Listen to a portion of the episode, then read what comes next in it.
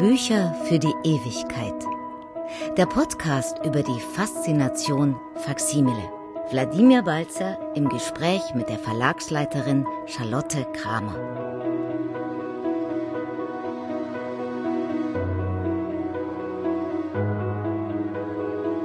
Teil 1. Die Frau hinter den Verlagen Müller und Schindler und Faksimile Verlag.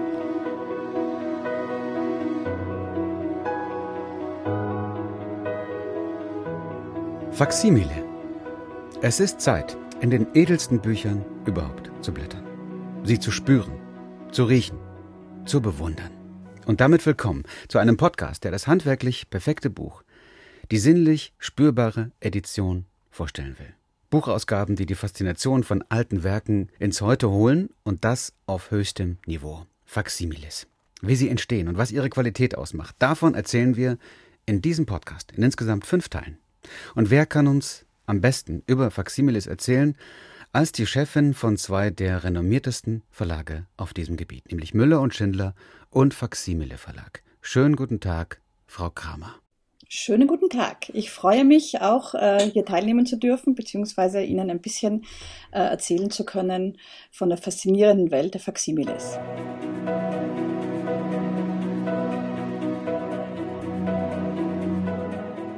Ich bin sehr gespannt auf das, was wir hören werden in äh, den nächsten fünf Ausgaben. Wir sind hier über Internetleitung verbunden, Sie in Ihrem Verlagsbüro, ich hier in meinem Studio. Das ist nun mal so, in Pandemiezeiten, da können wir nicht nebeneinander sitzen, aber das holen wir sicherlich bei nächster Gelegenheit nach. Aber dennoch viel Gelegenheit zu reden. Über Sie erst einmal. Wie ist das eigentlich, wenn Sie die Frage beantworten müssten, warum Sie Faximile überhaupt verlegen? Was hat Sie dahin gebracht?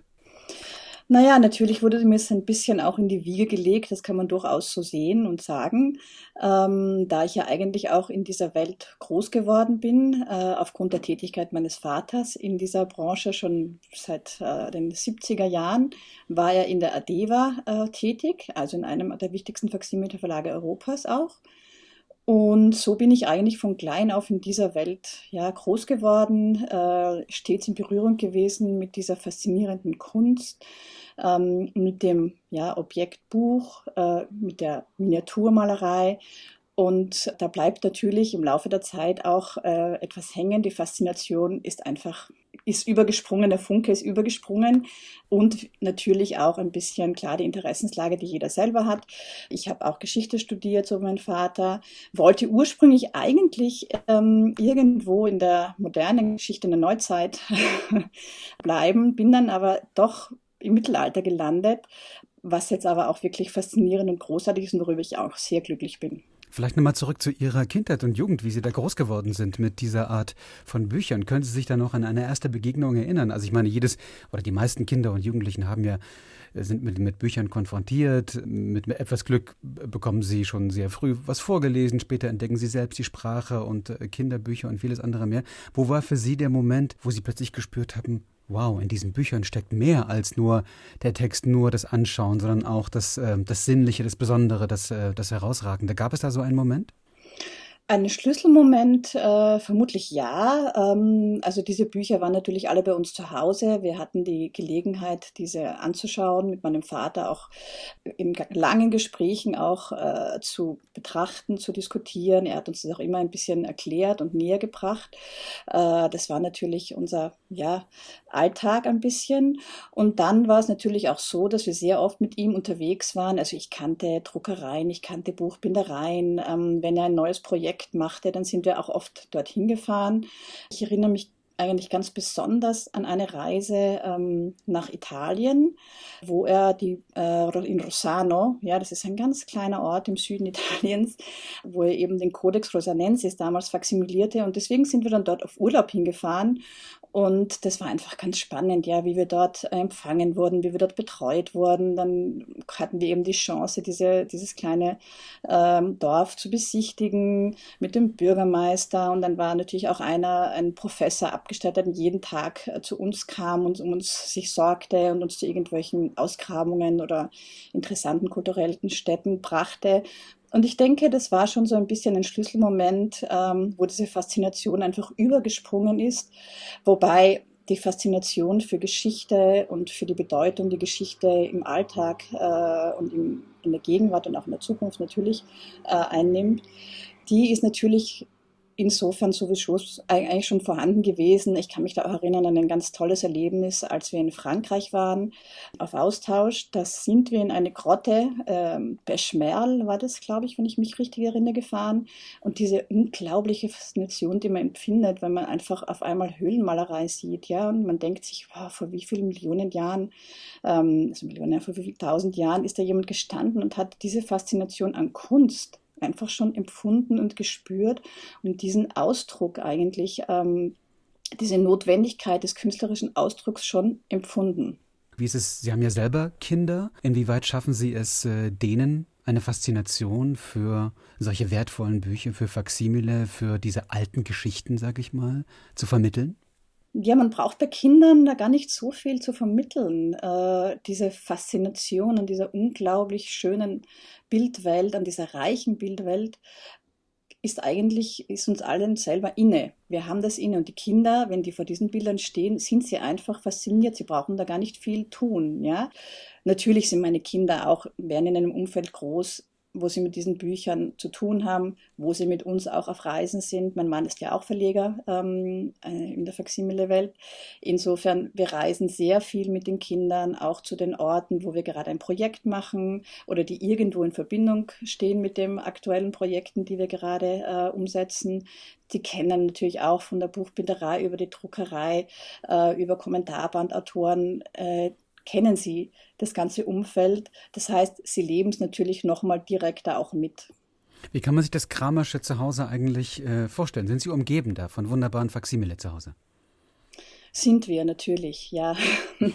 Die stehen bei uns äh, schon, wenn sie reinkommen, haben wir auf, äh, sozusagen in, der Eingangs, in dem Eingangsbereich ein Regal, das voll mit Faximiles ist.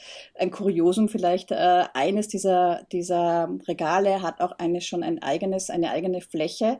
Da hat mein jüngster Sohn, der jetzt zehn ist, schon seine eigenen Faximiles ausgesucht und hingestellt. Das sind seine, also das ist mal ganz klar. Die wurden schon mal abgezweigt, ja, für ihn. Die, genau, das war klar. Also das sind jetzt seine und die stehen jetzt hier in diesem Regal. Und, und das, darf, das darf, er auch, darf er auch mit so wertvollen Ausgaben sozusagen spielerisch umgehen? Also ähm, halten Sie das aus als jemand, der ja sozusagen tatsächlich auch ähm, Das darf er, ja. Ja, mit diesem Faksimile ja auch äh, vielleicht darauf achtet, dass man eben damit vorsichtig umgeht? Das darf er, das soll er, äh, würde ich sogar sagen.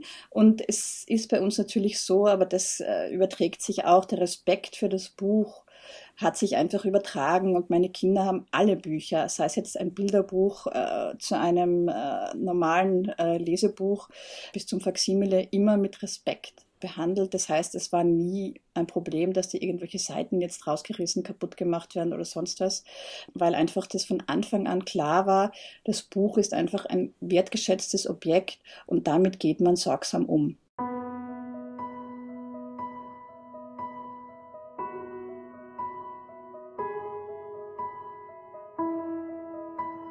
Und ansonsten, jetzt mal jenseits, äh, sag ich mal, der kleinen, schon abgezweigten Bibliothek von Ihrem Sohn. Wie kann man sich das vorstellen bei Ihnen zu Hause? Also äh, sind die alle verteilt, diese Faximile im Haus, oder gibt es eine kleine Bibliothek? Oder wo, wo, ziehen Sie sich zurück, wenn Sie mal selbst Faximile genießen wollen? Naja, also das, unser Problem ist natürlich der Platz. Ja, also bei uns im Haus sind überall Bücher zu, zu finden. Also nicht, nicht nur, nur Faximile, denke ich. Mal, ne? richtig, ja. nicht nur Faximile. Wir haben im Wohnzimmer zwei große Bibliotheken. Wir haben im Arbeitszimmer eine Bibliothek. Wir haben im Eingangsbereich eine Bibliothek. Wir haben in den Kinderzimmern überall Regale voll mit mit Büchern. Also auch im Schlafzimmer natürlich. Ja, also unser Haus ist natürlich voll mit Büchern. Was aber natürlich auch bedeutet, äh, dass sie überall die Möglichkeit haben, sich, sei es jetzt mit einem schönen Buch oder sei es jetzt mit einem Lyrikband oder was auch immer zurückzuziehen, den zu lesen, den durchzublättern. Die Faximiles holen wir vor allem eigentlich im, im, ja, in der Bibliothek, im Wohnzimmer gerne mal heraus und schauen sie gemeinsam an und schauen uns die Bilder gemeinsam an, auch wenn die Kinder jetzt gerade zum Beispiel in der Schule ein gewisses Thema, eine gewisse Zeit durchnehmen oder ein Thema äh, gerade durchnehmen, äh, nütze ich das auch sehr oft, äh, um mit ihnen dann nochmal einfach ein Buch rauszuholen und ihnen etwas dazu zu erklären oder zu zeigen. Ähm, einfach nochmal das kurze Augenmerk auf diese Bildwelt zu richten.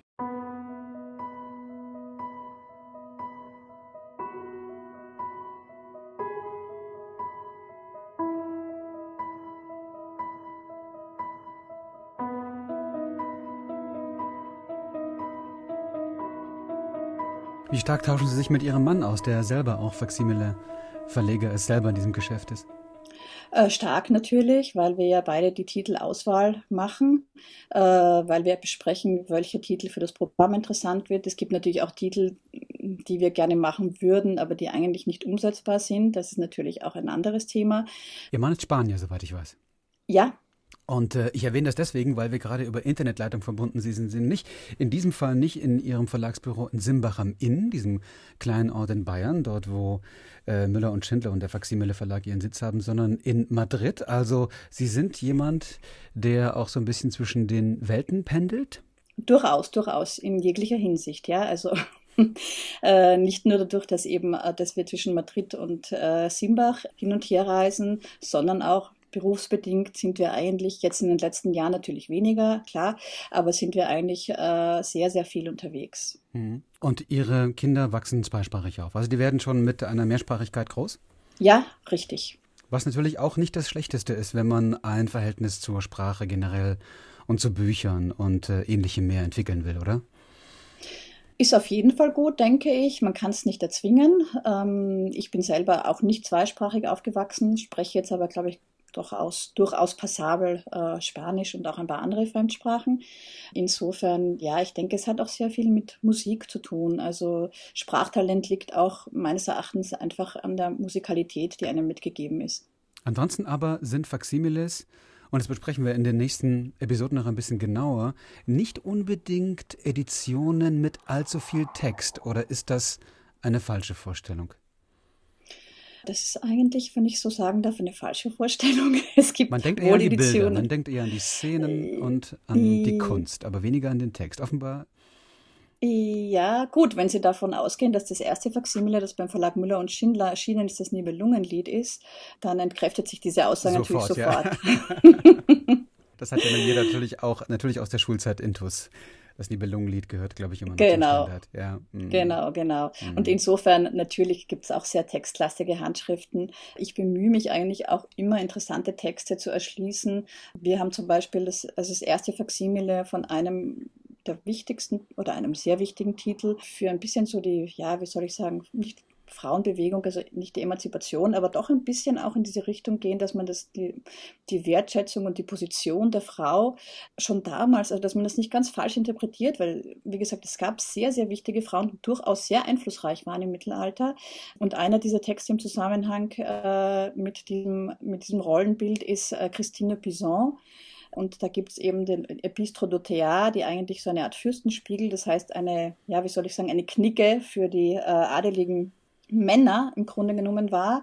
Und das ist doch spannend zu sehen, dass eine Frau so einen Text verfassen konnte und dass das auch akzeptiert war, dass dieser Text eigentlich ja sozusagen als äh, Verhaltensmaßregelung für die Männerwelt gelten sollte. Das ist bemerkenswert. Und gibt es also ein paar Verhaltensregeln, auf die wir Männer heute noch achten sollten aus diesem Buch? Naja, natürlich war damals das schon sehr streng. Ja, gerade im, im, in den adeligen Kreisen mussten sie natürlich extrem auf die ganze Art der Präsentation, wie sie, also Treue, Mut, Tapferkeit, äh, das waren natürlich die wichtigsten Verhaltensmaßregeln. Ja, damals ist Rittertum, ist uns ja ein bisschen immer so ein Begriff, äh, wobei das nur eine kleine Zeit eigentlich im Mittelalter ist, aber ist eben diese repräsentativste Zeit, die zu uns sozusagen gekommen ist, weil es einfach so spannend ist. Ja, ähm, äh, natürlich gibt es da auch einige Dinge, die vielleicht heute noch irgendwo sinnvoll wären zu übermitteln. Durchaus. Darüber sollten wir unbedingt noch sprechen. Wir haben ja auch noch einiges vor uns.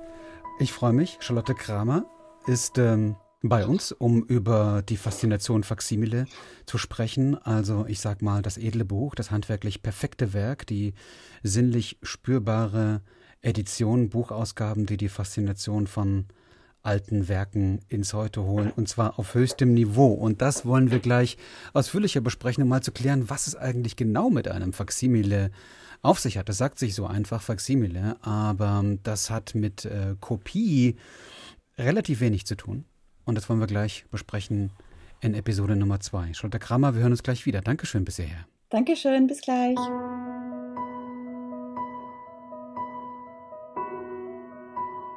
Bücher für die Ewigkeit. Der Podcast über die Faszination Faksimile.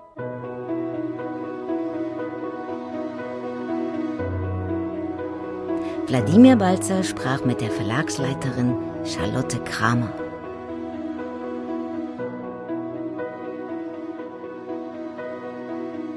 In der nächsten Episode Was ist ein Faksimile und was macht es so besonders?